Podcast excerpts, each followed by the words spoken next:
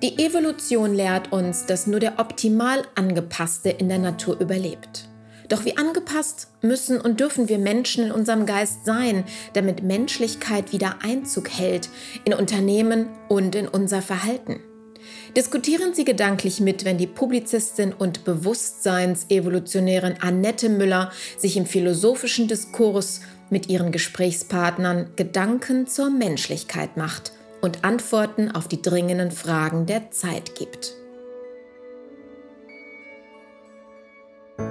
Herzlich willkommen zum heutigen Podcast Gedanken zur Menschlichkeit. Auf der Straße zu sein, sein Recht einzufordern oder gegen ein Unrecht aufzustehen, das begleitet unsere Menschheitsgeschichte. Und wir haben heute hier im Podcast eine Fachfrau, eine Autorin, die sich mit diesem Thema beschäftigt hat. Herzlich willkommen hier im Podcast Daniela Hillers. Ich freue mich sehr, dass wir dich hier heute als Gesprächspartnerin begrüßen dürfen. Vielen Dank fürs Dabeisein. Würdest du dich bitte unserem Publikum vorstellen, liebe Daniela? Herzlichen Dank, Annette, für die liebe Begrüßung. Ja, wie du schon gesagt hast, ich bin Autorin und beschäftige mich mit Protestkultur, vor allem mit dem Faktor Mensch in unserer Gesellschaft. Das ist mir extrem wichtig. Ähm, und dabei geht es natürlich auch um Rebellentum, äh, wann leben Menschen Abenteuerkult aus oder wann rebellieren sie wirklich und wann geht das Ganze in eine nicht mehr legitime Ebene über, bei der dann zum Beispiel auch Gewalt angewendet wird. Mhm. Und das Thema von unserem Podcast, der Titel ist Von Rebellentum bis Eskalation, Protest oder Abenteurerkultur. Manche sagen ja, Protestieren, auf die Straße gehen, ist so etwas wie eine Modeerscheinung. Was sagst du dazu? Ich glaube, dass es alles andere als modern ist, auch wenn uns das Thema jetzt vielleicht geballt aktuell in den Medien begegnet. Aber letztendlich ist es ein altes Phänomen in unserer Geschichte und auch in unserer Gesellschaft, dass sich Menschen auflehnen oder zumindest davon träumen, sich aufzulehnen. Also beinahe wie eine Art Urinstinkt. Also Menschen haben Sehnsucht danach aufzubegehren, einmal auszubrechen und dann vielleicht auch über diese kleine imaginäre Grenze zu gehen. Mhm. Und ähm, was treibt denn die Menschen auf die Straße? Du hast ja auch, glaube ich, Begegnung mit diesen berühmten Revolutionären. Also ich habe primär natürlich mit allen möglichen Menschen äh, Begegnungen, das heißt auch äh, Personen, die in der Justiz tätig sind. Ich habe mit Angehörigen von Opfern Kontakte, also in dem Fall äh, Opfern von terroristischen Aktionen und auch mit Tätern. Das heißt, äh, für viele umgibt dieses ganze Thema eine, eine riesige Romantik und, und diese auch diese Illusion des Neuen. Ähm, letztendlich ist natürlich das nicht genau zu definieren, was jetzt Rebellentum ist. Es kommt immer darauf an, in welcher Gesellschaft leben wir, wie viel Protest wird uns gesetzlich auch zugestanden. Wir haben hier ja das Recht, dass wir uns auch auflehnen dürfen, wenn uns etwas nicht gefällt und dass wir durchaus auch unseren Unmut kundtun können. Mhm. Und ähm, kannst du mir da so ein bisschen die Grenze aufzeigen, also zwischen eben diesem ähm, Rebellentum und eben dieser Romantik des Abenteurers, der dann Rebell wird? Also letztendlich glaube ich, dass in dieser Revolution auch eine Art Sehnsuchtsort steckt. Also die Revolution verkörpert eine Art Sehnsuchtsort, dass dort dann alles besser sein wird, dass wir uns frei entfalten dürfen. Vielleicht träumen wir auch davon, dass wir keine Sorgen mehr haben, dass diese ganzen irdischen Themen des Alltags, das können natürlich auch Probleme in der Familie sein, das können Probleme im Job sein, vielleicht ein Mangel an Finanzen, das kann alles Mögliche sein. Und ich glaube, die Menschen träumen einfach davon, auch mal so den, diesen undefinierten Themen nachzugehen. Und, und es ist gar nicht so fix. Also du sagst, diese Unterscheidung kann man gar nicht so genau machen. Habe ich das richtig verstanden? Ja, ich glaube, das, das ist richtig. Also wir haben ja aktuell eine riesengroße Bewegung auf der Straße von Menschen, die sich gegen ein sogenanntes selbsternanntes Regime im Moment auflehnen und die ähm, sagen, Freiheiten, die wir die ganze Zeit hatten, werden uns genommen und das möchten sie nicht. Sie sagen von sich, dass sie ihre Freiheit verteidigen. Der Traum der Befreiung den, der kann ja das ganz große und das ganz kleine Spektakel beinhalten. Die aktuellen Proteste haben für mich ein riesiges Thema. Denn A, ist, scheinen diese Bewegungen meiner Ansicht nach sehr undifferenziert. Also wir haben ja eher eine Kultur, in der äh, mehr und mehr Debatten nicht mehr stattfinden. Und aktuell habe ich den Eindruck, dass sich Menschen auf die Straße begeben und wirklich auch mit sehr fragwürdigen Gruppen nebeneinander friedlich marschieren, unter dem Deckmäntelchen, das tut ja nur ein bisschen weh, also unter dem Deckmantel der Demokratie reihen sich auch demokratiefeindliche Zeitgenossen mit Demokraten ein. Und ich halte das für sehr gefährlich, denn die Meinungen sind sehr undifferenziert.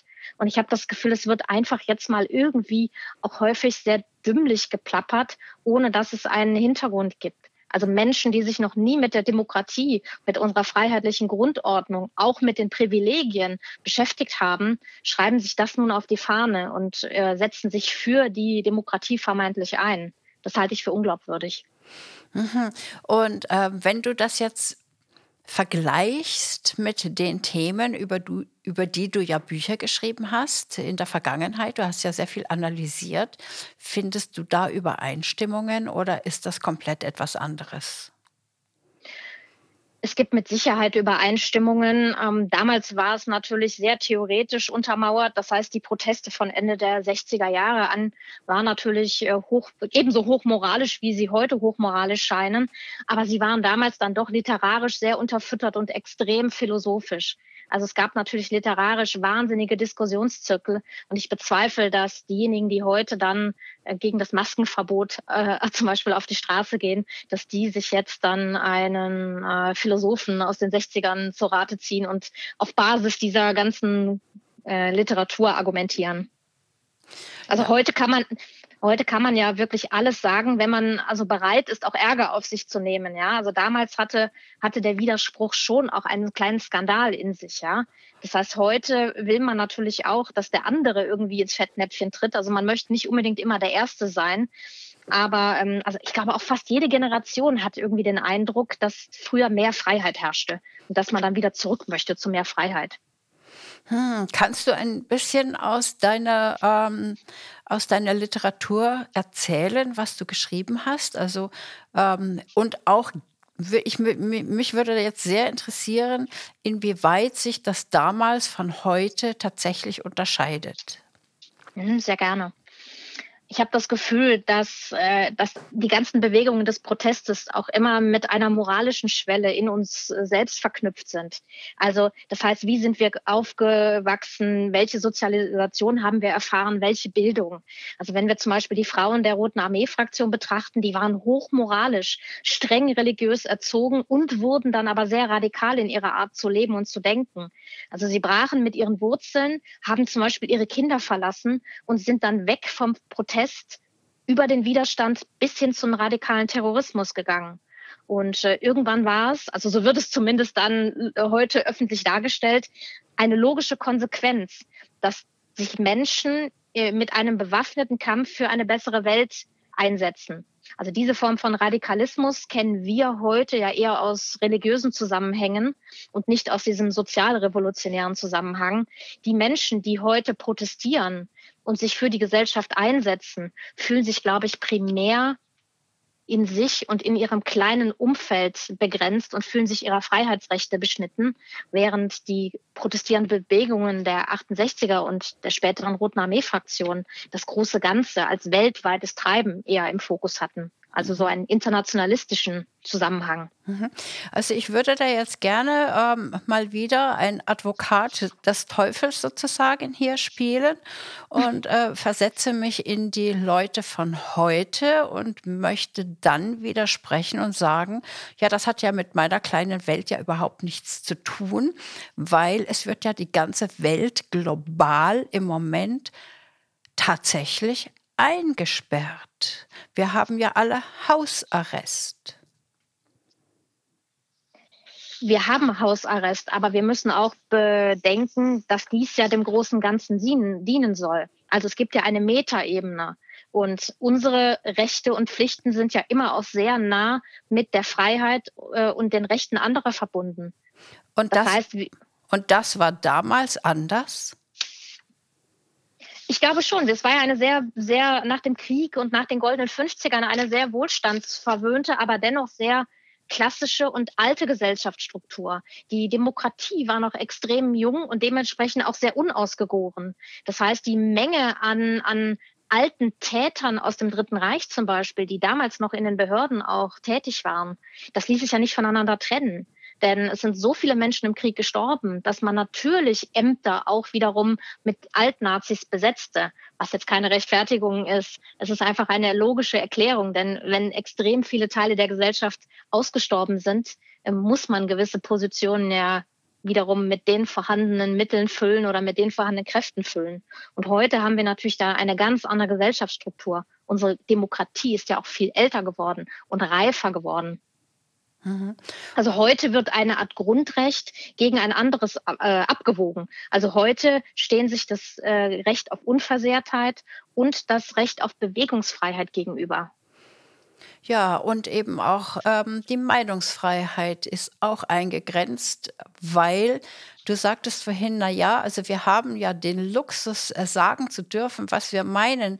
Aber andererseits kennen wir die Cancel Culture. Also ich habe von einigen Menschen gehört, die tatsächlich auf Demonstrationen mitgelaufen sind, die vielleicht auf der einen oder anderen Bühne gesprochen haben und die prompt ihren Job verloren haben, ihre Firma verloren haben dadurch.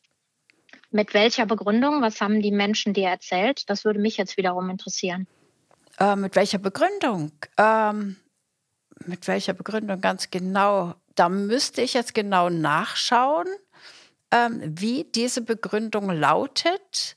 Das kann ich dir nicht sagen, aber es tatsächlich war der Grund die Teilnahme an dieser Demonstration. Also wir befinden uns natürlich in einem Ausnahmezustand, also in einem gesundheitspolitischen Ausnahmezustand. Und dass diese ganze Situation gerade eine immense politische Bedeutung besitzt, das ist natürlich auch vergleichbar mit einem alten Mittel des klassenkämpferischen Misstrauens sozusagen. Ich glaube, das ist so in dieser Natur der Sache verankert. Ja, und natürlich treffen so eiserne Faust und, und die Metaphorik des Samthandschuhs auch aufeinander. Am Ende haben die Menschen, glaube ich, einfach im Moment auch riesige Angst. Also ich bin davon überzeugt, dass Menschen viel mehr den aktuellen Einschränkungen ähm, den Raum geben würden und sich mehr einschränken ließen, wenn ihnen gleichzeitig auch eine Form von Hoffnungsschimmer oder Perspektive verdeutlicht würde. Also wenn man ihnen nicht nur aufzeigte, isolier dich sozial, bleib zu Hause, du kannst schwer krank werden, reinige deine Hände, das ist alles, finde ich, gar nicht so dramatisch. Aber gleichzeitig wird nicht das Positive aufgezeigt. Das heißt, alle möglichen Mechanismen und Strukturen, die unseren Körper auf natürliche Art stärken könnten, wie zum Beispiel ein Vitamin D3. Das klingt jetzt sehr banal, aber es gibt einfach äh, Forschungen, die zeigen, welche naturheilkundlichen Mittel Menschen einnehmen könnten. Und schon wäre ein ganz andere, eine ganz andere Resistenz gegen äh, einen Virus mhm. gegeben. Und äh, mental auch sich mit Menschen vielleicht äh, zu beschäftigen, äh, die einem gut tun. Also dass man rausgeht, dass man doch in die Sonne geht. Das, sind, das klingt alles sehr niedlich nach Küchenpsychologie. Aber ich glaube, wenn die Menschen sich abgeholt äh, fühlen würden, wäre auch äh, diese vermeintliche Protestkultur aktuell gar nicht so gravierend. Mhm. Also diese äh, Küchenpsychologie, äh, da fängt ja die Gesundheit an, ne? in der Küche mit dem gesunden Essen. Deshalb ist das ja gar nicht so schlecht. Und wir haben ja definitiv auch ein Immunsystem. Aber jetzt zum Beispiel ganz aktuell auf diesen Podcast äh, gemünzt, könnte ich mir vorstellen, dass allein deine Erwähnung des Vitamin D dazu führen könnte, dass dieser Podcast nicht gesendet wird. Das ist Cancel Culture. Das haben andere schon erlebt, dass sie ein Immunsystem sozusagen propagieren, dass sie sagen, okay, ihr könnt euch schützen, es ist Vitamin D, ihr könnt ähm, das Immunsystem in Ordnung bringen und dann seid ihr besser geschützt gegen eine Ansteckung. Und dann ist das gegen die Meinung der WHO und darf nicht gesendet werden. Das mag sein. Und vor allem werden wir dann auch als Verschwörungstheoretiker verschrien. Ich muss ehrlich sagen, dass ich dabei immer nur schmunzeln kann. Denn dieser Begriff des Verschwörungstheoretikers zum Beispiel wird ja so flächendeckend genutzt und scheint wie eine Art Geheimwaffe gegen jeden zu sein, der irgendwie sich noch seines eigenen Verstandes bemüht, was natürlich Quatsch ist. Es wird genügend Verschwörungstheoretiker geben, aber sinnvollen Ideen sollte auch einfach ein Raum gegeben werden. Ja? Und wir sollten natürlich überlegen, wenn doch alle jetzt zum Beispiel eine Veränderung wünschen im Rahmen der aktuellen, nennen wir es mal, Protestkultur, was auch immer das jetzt gerade bedeutet. Ja? Mhm. Was sollte nach diesem vermeintlichen Umbruch denn passieren? Oder wie sollte denn eine neue Ordnung aussehen? Also der Faktor Mensch ist doch wesentlich auch gerade in diesem Thema der Protestkultur. Also was ich verstanden habe, ist, dass die Protestierenden eigentlich nicht die neue Normalität wollen, sondern eigentlich die alte Normalität wieder. Die alte Normalität ist die Reisefreiheit, es ist die Freiheit, jeden zu treffen, es ist die Freiheit, die Meinung zu sagen, es ist die Freiheit, äh, auch die Oma und Opa im Altersheim besuchen zu dürfen. Ist die Freiheit, Weihnachten gemeinsam zu feiern, auf Partys zu gehen, zusammen zu tanzen, sich zu treffen und so weiter und so fort. Also ein ganz in Anführungsstrichen normales Leben wieder zu führen, wie wir es noch im Februar 2020 kannten. Und dafür sind meiner Meinung nach diese Menschen heute auf der Straße. Zumindest habe ich das verstanden ich kann diesen Wunsch absolut nachvollziehen und jeder von uns möchte ja auch ein Stückchen Normalität als solches leben dürfen. Ich sage auch nicht, dass ich mit den Verhältnismäßigkeiten oder mit den uneinheitlichen Beschränkungen, die in allen Bundesländern vorherrschen, konform gehe. Ganz im Gegenteil. Also ich finde es natürlich schlimm, welche Auswüchse die Begrenzungen haben und wie unterschiedlich es von Bundesland zu Bundesland ist. Aber letztendlich sollten wir doch schauen, was das Miteinander bedeutet und was wir alle tun können, damit wir in der Gesellschaft auch als wir funktionieren. Ja, dazu zählt mit Sicherheit Sicherheit auch Protest. Aber letztendlich gravierende Einschnitte im Leben, vor allem aus philosophischer Sicht wirst du das wahrscheinlich nachvollziehen können.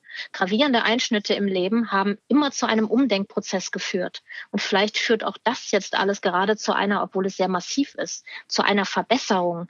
Denn nachhaltig werden wir das Erlebte, das heißt vielleicht auch eine soziale Distanz oder Auseinandersetzungen mit Menschen, Trennungen aufgrund der Pandemie.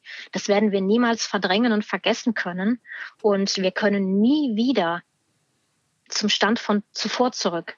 Das Gleiche gilt auch für schöne Erlebnisse in unserem Leben. Wer einmal das süße Leben gekostet hat, der wird ja nie wieder auf den Wissensstand von vorher zurückfallen. Das heißt, wenn wir Erkenntnisse gewonnen haben, das werden wir immer auf Basis der neuen Erkenntnisse leben und arbeiten. Ja, das ist richtig. Das erinnert mich an den Film Matrix von den Menschen, die die rote Pille genommen haben. Ja. Die können niemand zurück auf den Stand der blauen Pille. Jetzt, wie siehst du das, dieses Rebellentum von heute auf der Straße bis hin zur Eskalation ähm, im Vergleich zu äh, den 60ern, 68ern und äh, in diesen Büchern, die du geschrieben hast, wenn du nochmal ein neues Buch schreiben würdest, wo du also diese zwei Dinge miteinander verbindest, was würdest du da schreiben? Würdest du schreiben, es sind auch romantische Abenteurer auf der Straße? Das würde ich schreiben. Mein aktuelles Buch heißt Das grausam laute Schweigen der Roten Armee-Fraktion, ein Symptom unserer Gesellschaft. Während ich zunächst in meinem Buch dieses grausam laute Schweigen nur der Roten Armee-Fraktion zuordnen wollte, hat sich im Laufe des Prozesses aber ergeben, dass ich es als Symptom unserer Gesellschaft sehe. Und ich bespreche, was passiert, wenn Menschen nicht protestieren. Oder ich beleuchte, was passiert, wenn eine Geschichte unaufgearbeitet bleibt. Und gerade die Tatsache, dass wir aktuell meiner Meinung nach sehr undifferenzierte Proteste und Äußerungen öffentlich haben, und erleben, ist auf den Umgang mit unserer Geschichte äh, zurückzuführen. Das heißt, wenn eine etwas konsequentere Aufarbeitung der Geschichte stattfinden würde, wenn zum Beispiel das Thema Protestkultur auch an Universitäten und Schulen Einzug halten würde, wäre vielleicht die Auseinandersetzung heute etwas differenzierter und etwas vielleicht zielführender. Mir fehlt die Fokussierung und Zielführung in der Argumentation häufig. Das kann ich, glaube ich, wirklich behaupten. Mhm. Es, ist, gibt da diesen schönen Film, den kennst du bestimmt auch, Die Welle, wo also ja. ein Lehrer in der Schule dieses Experiment macht, äh, wie entsteht eine Diktatur. Ja. Meinst du sowas damit? Ja, selbstverständlich. Das heißt nicht, dass wir heute wieder einen neuen Terrorismus hier in Deutschland zu befürchten haben. Aber letztendlich sollten doch Straftaten aufgeklärt werden und Bürger sollten informiert werden. Also ich spreche auch mit Jugendlichen in, in Bildungskampagnen und ich spreche mit Studenten, die noch nie von diesen Protesten hier im Land gehört haben und die das dann aber ganz, ganz interessant finden. Also jeder fühlt sich diesem Thema, dass Leute laut werden, zugewandt. Und dennoch wundern sie sich, warum es fast beinahe eine Programmatik hat, dass äh, nicht berichtet wird. Also wir sollten doch auch bedenken, dass es keine einzige Gesellschaft in der Geschichte äh, geschafft hat, ohne Straftaten zu existieren. Also ich stelle mir die Frage, ob bei einem gesunden Protest oder danach auch bei Krawallen, also dass das Ausschalten des Gewissens zur Routine werden kann, oder ob man sozusagen diese eiserne Schwelle nicht übertritt und einen sinnvollen Protest üben kann. Ah, kannst du das noch ein bisschen ausführen? Also von was haben die jetzt noch nichts gehört? Also was überrascht diese jungen Leute? Die jungen Leute sind überrascht, dass es Menschen hier in diesem Land gab, die sich auflehnen und die äh, protestierend auf die Straße gegangen sind. Und Sie sind davon überrascht, dass Sie das nicht wissen. Genau, und das ist, Sie sind davon überrascht, dass scheinbar ein Schweigen diesen ganzen Kontext umgibt. Also dass es Stellen gibt, die nicht reden wollen ich sag mal, wenn Opfer von Straftaten nicht sprechen wollen aus, aufgrund von Scham und Trauer, ist das noch verständlich. Wenn ein Täter sein Wissen nicht preisgeben möchte und schweigt, ist das auch noch verständlich, wenn es auch moralisch bedenklich ist. Aber wenn dir, ich sag mal, eine neue Verhaftung droht und zehn Jahre Gefängnis, dann wirst du vielleicht gut abwägen, ob du sprichst. Wenn aber äh, auch der Staat stellenweise verhindern möchte, dass man über diese Proteste oder dann auch die gewaltsamen Ausschreitungen spricht, dann färbt sich das natürlich auch auf die Gesellschaft ab. Das kann zu einem Unmut führen, dass die Menschen sich betrogen fühlen. Oder das kann natürlich auch zu einem Unmut führen. Das kann aber genauso gut auch zu einer Lethargie führen, dass die Menschen sich gar nicht zu positivem Vorbild animiert fühlen.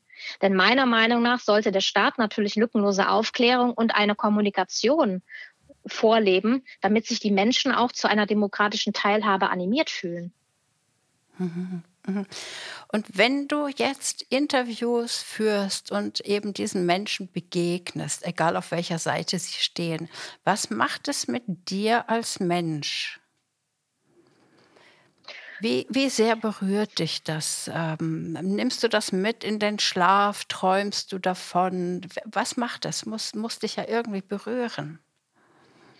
Also primär interessiert es mich. Ich bin natürlich nicht immer nur die Journalistin und Autorin, sondern auch die interessierte Bürgerin.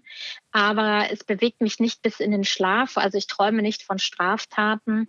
Aber ich setze mich natürlich auch in privaten Gesprächen mit Freunden mit diesen Themen auseinander. Und interessanterweise auch Freunde, die mit den historischen Themen bisher nichts zu tun hatten, schätzen diese Dialoge und suchen auch diese Gespräche und liefern sogar wieder neuen Input. Das heißt, ich merke, dass andere sich da auch ja, irgendwie mitgezogen fühlen und, und dass andere durchaus sich auch animieren lassen, sich dann mit der Demokratie zu beschäftigen. Es gibt natürlich einzelne Fälle. Ich habe mal mit einem Anwalt zu tun gehabt, nach einer Podiumsdiskussion in Mannheim, der 1976 maßgeblich die Anschlagspläne für die Attentate des Jahr 1977 bei sich hatte. Ich habe diesen Mann erst nicht erkannt und auf den dritten Blick äh, habe ich dann erkannt, wer er ist und mir wurde dann, er wurde mir dann auch vorgestellt. Da muss ich sagen, hatte ich äh, persönlich als Bürgerin Gewissensbisse, denn im Jahr 1977 ist ja auch Hans-Martin Schleier entführt und getötet worden. Und ich saß schon sehr oft mit dem jüngsten Sohn Hans-Martin Schleiers an einem Tisch. Und in mir hat das als Bürgerin einfach eine Art Gewissensbiss hervorgebracht, dass ich jetzt einem Mann gegenüber saß, der die Anschlagspläne mit ausgearbeitet hat. Also das war so eine moralische Thematik in dem Moment. Ich habe mich auch mit dem Jörg Schleier darüber unterhalten. Der hat das alles als unproblematisch angesehen. Er konnte aber verstehen, dass das innerlich einen Zwiespalt in mir geweckt hat. Und welchen, in, in Zwies welchen Zwiespalt hat das genau geweckt? Ich saß einem Täter mit riesiger Verantwortung am Tisch gegenüber. Ich kann das auch nicht logisch begründen, denn bei anderen Tätern, die ich getroffen habe, waren die Gefühle etwas neutraler. Aber in dem Moment hat es mich einfach dem Jörg Schleier gegenüber bewegt, zu wissen, dass dieser Mann, der mir da gerade Rede und Antwort steht, die Anschlagspläne auf dem Tisch hatte oder mit ausgearbeitet hat. Mich hat das ganz eigentümlich bewegt. Mhm, mhm. Ja, das finde ich total spannend und interessant. Ähm, wenn, was kann es sein? Kann es sein, dass der nicht genügend bestraft worden ist?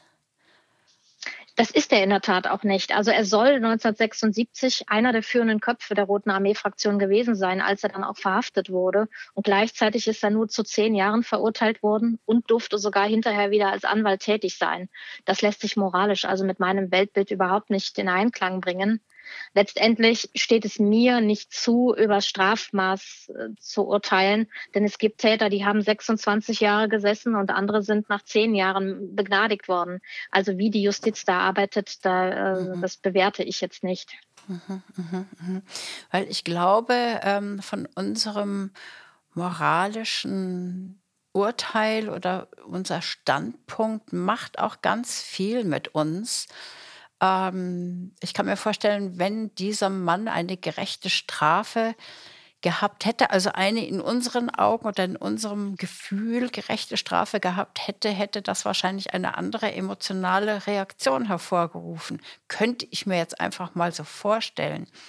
Was mich noch wirklich sehr brennend interessieren würde, wenn du mit diesen Tätern und auch mit den Opfern zu tun hast, als Mensch hast du schon einmal dich in die Rolle der Täter hineinversetzt?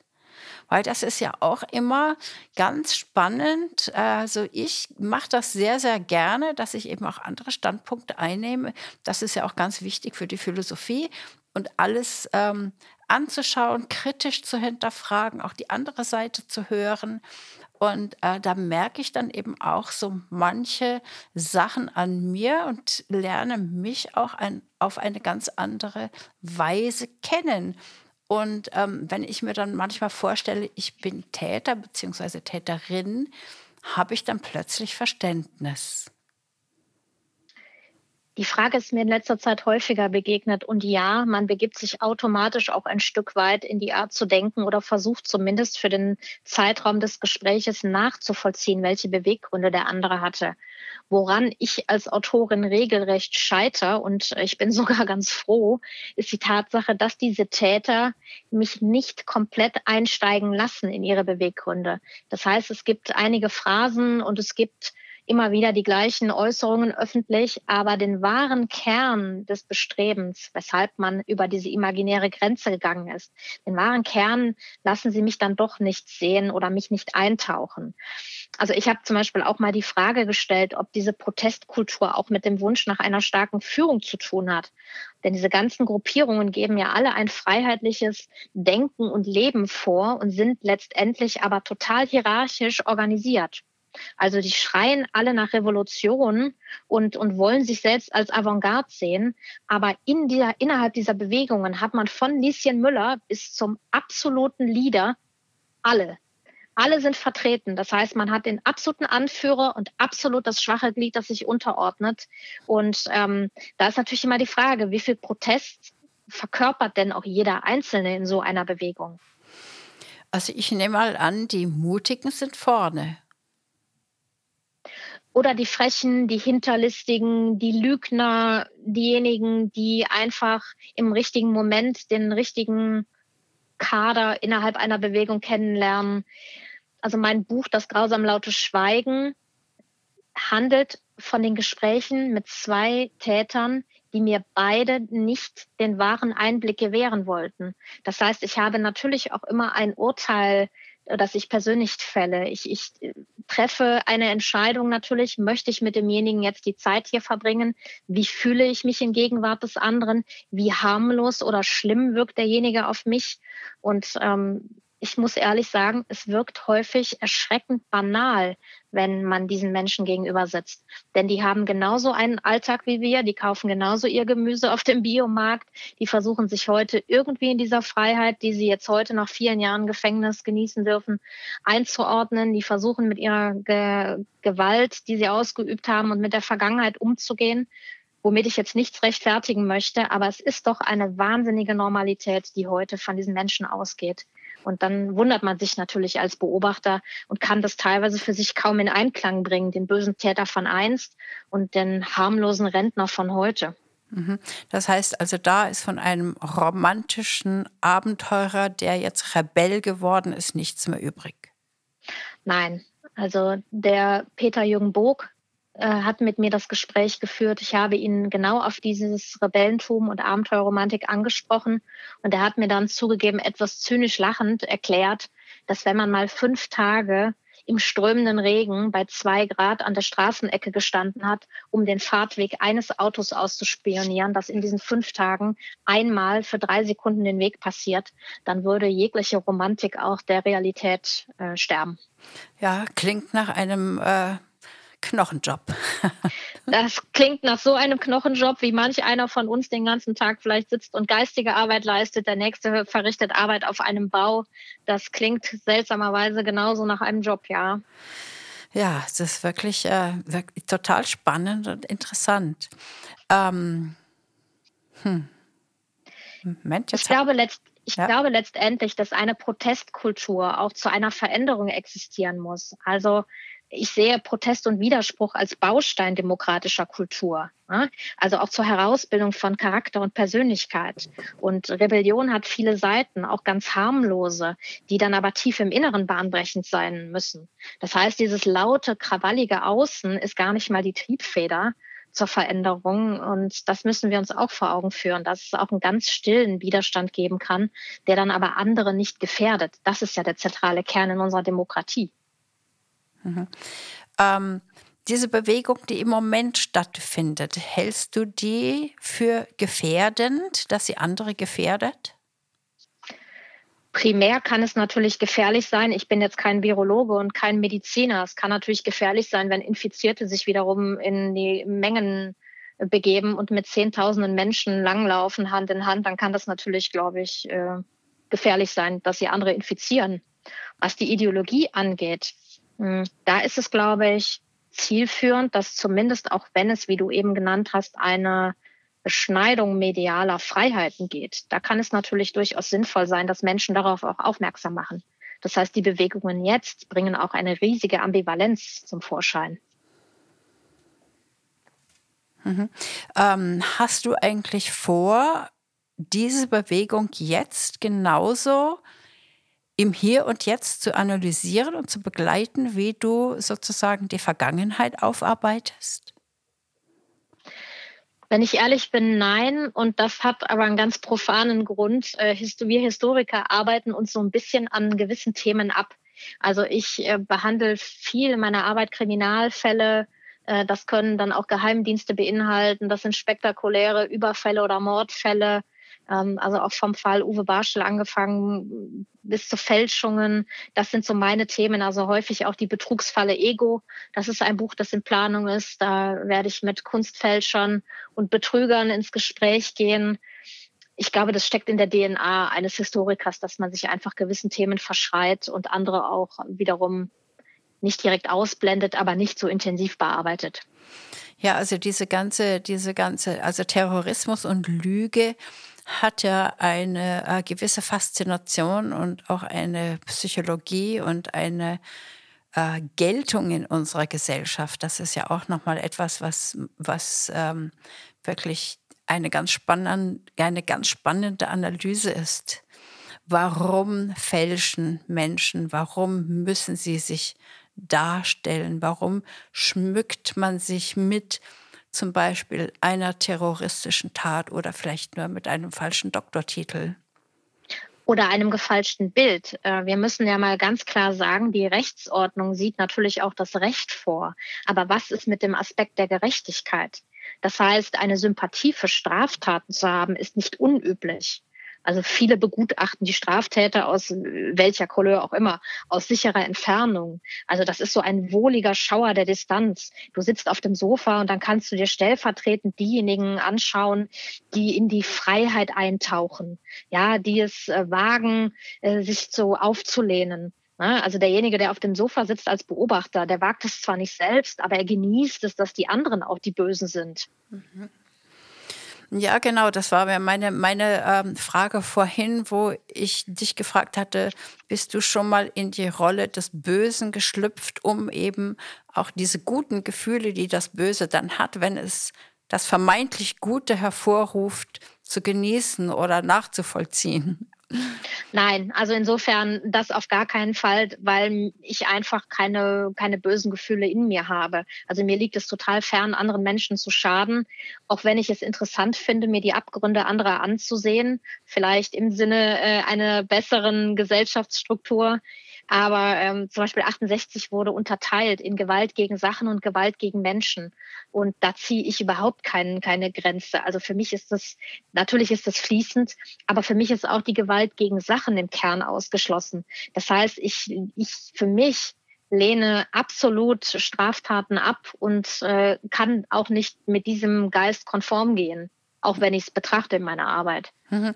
Da gibt es, äh, es gibt einen Spruch von Rumi, oder Moment, nein, das, Entschuldigung, das ist nicht Rumi, das war Idris Shah, der sagte, wenn ein äh, guter Mensch stirbt, ist es für ihn die Erlösung. Wenn ein schlechter Mensch stirbt, ist es die Erlösung für andere. Es gibt ja sehr viele Rebellen, die versuchen, vermeintlich böse Menschen zu töten, um damit etwas Gutes zu tun. Das hatten wir ja in unserer Geschichte. Dennoch wird sich die Waffe meiner Überzeugung nach immer gegen denjenigen richten, der sie selbst erhebt. Das können Worte sein, das kann auch in Form von Taten sein oder wirklich im abgegebenen Schuss. Da werden wir dann auch zum Beispiel bei dem amerikanischen System und den Hinrichtungen oder der Angriffskriege unter dem Deckmäntelchen des vermeintlich Guten. Das ist für mich eine energetische Sache, die nicht funktionieren kann. Auf energetischer Ebene kann das nicht funktionieren, dass du Gewalt ausübst, um etwas Positives zu erreichen. Mhm.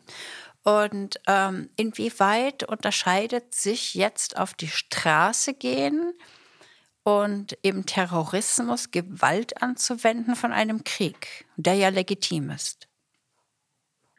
Meinst du völkerrechtlich legitim, ja. wenn es ein Mandat gibt? Ja. Also zentral ist doch immer, was wir innerlich empfinden. Also spürst du selbst den Drang nach Veränderung oder ist das reine Lust auf dieses Abenteuer, um auf unser Ausgangsthema zurückzukommen? Ja, genau. Und wenn ich mein, wenn ich mein Leben eingerichtet habe, ja, brauche ich dann überhaupt diesen Ausbruch und, und muss ich mich überhaupt auflehnen? Ist das nicht dann auch ein Zeitgeist? Weil ich bezweifle, dass die, die sich jetzt gerade aktuell auflehnen, dass die nachhaltig sich auch weiterhin engagieren. Das heißt, wenn der Mundschutz wieder weg ist und die Demonstrationen sind wieder freigegeben und du darfst wieder überall hingehen, sind doch wahrscheinlich 99 Prozent dieser Menschen, die sich da jetzt an den Bewegungen anschließen, sind dann wieder zu Hause im Kämmerlein oder gehen ins Restaurant. Das sind doch nicht die Leute, die nachhaltig dann eine Revolution in diesem Land anzetteln wollen. Nach dem Motto, jetzt gibt es schon ein paar Sollbruchstellen, jetzt können wir mal weiter drauf einschlagen und dann zerbricht dieses ganze System hier. Nein, wir haben doch keine. Das, also da bin ich ganz bei dir. Also das glaube ich auch nicht, weil was diese Leute ja wollen, die wollen ja ihr altes Leben zurück. Die möchten ja ihre Freiheit wieder haben. Die möchten diese Einschränkungen nicht mehr. Also soweit ich weiß, sehen die die Maske ja auch nicht als Schutz gegen den Virus, sondern die sehen diesen, diese Maske als Symbol für Gehorsam. Ich kann dazu nur sagen, mir wurde vor kurzem eine Aussage, mir gegenüber wurde eine Aussage getätigt, ich konnte es nicht glauben. Also die Maske sei zum Beispiel Merkels Versuch, jetzt ein Kalifat hier zu errichten. Und was war damit gemeint? Dass diese erste Verschleierung der Schritt hin wäre zu einem Kalifat, in dem wir dann alle zum Beispiel in einer Burka rumlaufen. also das fand ich so abstrus, dass ich äh, keine Worte mehr hatte. Also dass ich sprachlos bin, passiert mir als Autorin jetzt auch nicht so oft, ja. Mhm. Aber ich muss doch immer genau, das muss halt jeder von uns muss doch schauen, ob meine Handlungen anderen schaden. Also wenn meine Veränderung lediglich mein Leben betrifft, ja, dann fügt es höchstens einem Menschen Schmerzen zu, den ich zum Beispiel verlasse, dem ich äh, vielleicht einen Kummer bereite, ja. Aber kritisiere ich das große Ganze und den Staat und das System und mobilisiere andere, gegen das Gesetz vorzugehen, dann sieht es doch schon wieder ganz anders aus. Und ich finde, die Frage können wir heute auch nicht klären, inwieweit die ganzen Proteste im Moment nachhaltig sind. Es ist nur ein subjektiver Eindruck, dass ich das Gefühl habe, mhm. die, die ähm, Proteste sind undifferenziert. Genau. Äh, meine Frage ist, müssen denn äh, Rebellion und Proteste nachhaltig sein oder ähm, können die Proteste auch aufhören, wenn man erreicht hat, was man möchte? Also ich stelle mir jetzt vor, steht bei mir jemand auf dem Fuß, auf meinem Fußzeh, das tut mir weh und ich sage, halt, ich protestiere, das mag ich nicht, geh da runter.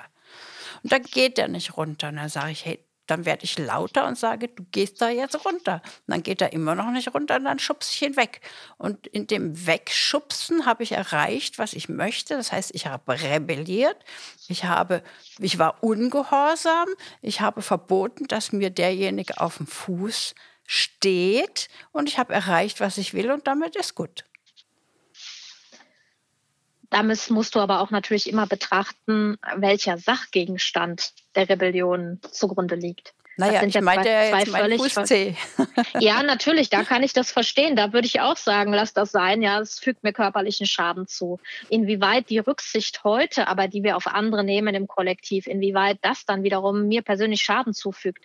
Natürlich habe ich im Moment einen Einbußen und ich bin bei weitem kein Fan dieser ganzen Maßnahmen aktuell. Mhm, mhm. aber dennoch, ja, also ich sehe dem, stehe dem Ganzen sehr, sehr kritisch gegenüber. Mhm. Und dennoch ist es, glaube ich, gerechtfertigt, wenn man sich differenzierter mit diesen Protesten beschäftigt. Also es ist sogar notwendig, denn ich halte das häufig wirklich für eine riesige Blase. Mhm, mh, mh. Ja, das ist wirklich sehr interessant und ich finde das sehr spannend, wenn wir eben diese beiden ähm, Dinge miteinander vergleichen und vielleicht aus der Vergangenheit lernen und das ins Hier und Jetzt übertragen können, weil äh, wir leben ja nun mal hier und jetzt und vielleicht bringt uns das ja auch ein, eine gewisse Klugheit, eine gewisse Weisheit und einen Mehrwert und einen Nutzen, wenn wir dann deine Bücher lesen. Also da würde ich mich sehr drauf freuen. Also ich habe es auf jeden Fall vor. Das finde ich sehr spannend. Kannst du uns bitte noch mal die Titel nennen, Daniela? Ja, sehr gerne. Ich würde gerne noch eine Sache aber ergänzen. Ja, sehr unser gerne. Titel, unser Titel ist ja von Rebellentum bis Eskalation. Ja. Also nicht, nicht je, alles das, was wir als Rebellentum verstehen, schadet ja auch anderen. Also das heißt, eine Eskalation, wie sie gewalttätig stattgefunden hat hier, ist ja weit mehr als ein Rebellentum, in dem sich vielleicht auch jemand im Privaten mal für sich auflehnt. Das heißt, was jeder Einzelne als Rebellentum oder Eskalation definiert, hängt ja auch von der Persönlichkeit ab. Was für andere vielleicht schon maßlos ist, ist für uns beide vielleicht eher niedlich, dass wir beide lächeln und sagen, wir trauen uns viel mehr zu, weil wir haben ein Abenteurergehen in uns. Aber gleichzeitig, wenn wir ein Abenteuer leben, ist das ja auch immer eine Frage des persönlichen Horizontes und unserer Erfahrungen und Erlebnisse. Also nicht jedes Abenteuer ist ja gleichzeitig dann auch direkt ein Schritt hin zur Gewalt. Und ähm, ja, das so. ist richtig. Und dieses Abenteurertum, diese Abenteurerkultur in der Rebellion, da kann ich mich noch gut dran erinnern. In meiner Jugend hieß es, gehen wir heute auf die Demo. Oh ja. ja und das heißt ja nicht, dass du gleichzeitig oder dass, da, dass da dein Umfeld gleichzeitig Gewalt ausgeübt hat. Das ist einfach eine Form von, von Ausdruck seiner Persönlichkeit, zu sagen, ich gehe auf die Straße. Und heute ist es ja auch etwas ganz anderes. Während es damals noch eine äh, unerhört war, auf die Straße zu gehen, ist es heute ja gang und gäbe, sodass wir heute das Recht wieder einklagen wollen. Mhm, das ist richtig. Ähm, deine beiden Buchtitel, ja, sehr gerne. Das erste ist, ist das Kunst oder muss das weg? Die Raffe im Spiegel von Gesellschaft und Kultur. In diesem Buch bin ich mit Kulturakteuren ins Gespräch gegangen. Also das waren Maler, das waren Autoren wie Stefan Aus zum Beispiel, das war der Regisseur Gerd Konrads. Und ich habe mit diesen Menschen darüber gesprochen, inwieweit es notwendig ist, sich äh, für die Entwicklung der Gesellschaft dem Thema der Roten Armee-Fraktion auch künstlerisch zu nähern. Also ist es nötig, dass wir Bilder malen, dass wir Filme zeigen, dass wir Regie führen in diesen äh, Bereichen rund um die Rote Armee-Fraktion? Und das zweite Buch, das ist das grausam laute Schweigen der Roten Armee-Fraktion. Da bin ich mit zwei Tätern ins Gespräch gegangen, die sich mir sozusagen ein Stück weit verweigert haben. Und das ganze Buch hat dann eine eigene Dynamik eingenommen, sodass ich aus dem Schweigen mehr Informationen gezogen habe als aus einem ganz normalen herkömmlichen Interview, das ich ursprünglich führen wollte. Das ist sehr spannend. Liebe Zuhörer, ich hoffe, der eine oder andere nimmt aus diesem Gespräch etwas mit und interessiert sich auch für diese Bücher. Brandaktuell, das Leben sozusagen, unser Leben als Rebellion auf der Straße. Ist es eine Abenteurerkultur? Wie weit geht das bis zur Eskalation? Ist es Rebellentum? Inwieweit ist Protest angebracht? Wo kann es hinführen?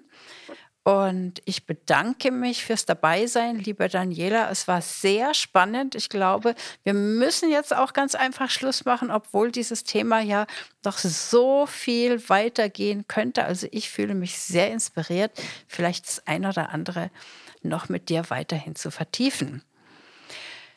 Ich danke dir ganz herzlich fürs Dabeisein. Ich hoffe, es hat dir auch Spaß gemacht. Es hat dich auch inspiriert. Also mich hat es sehr inspiriert.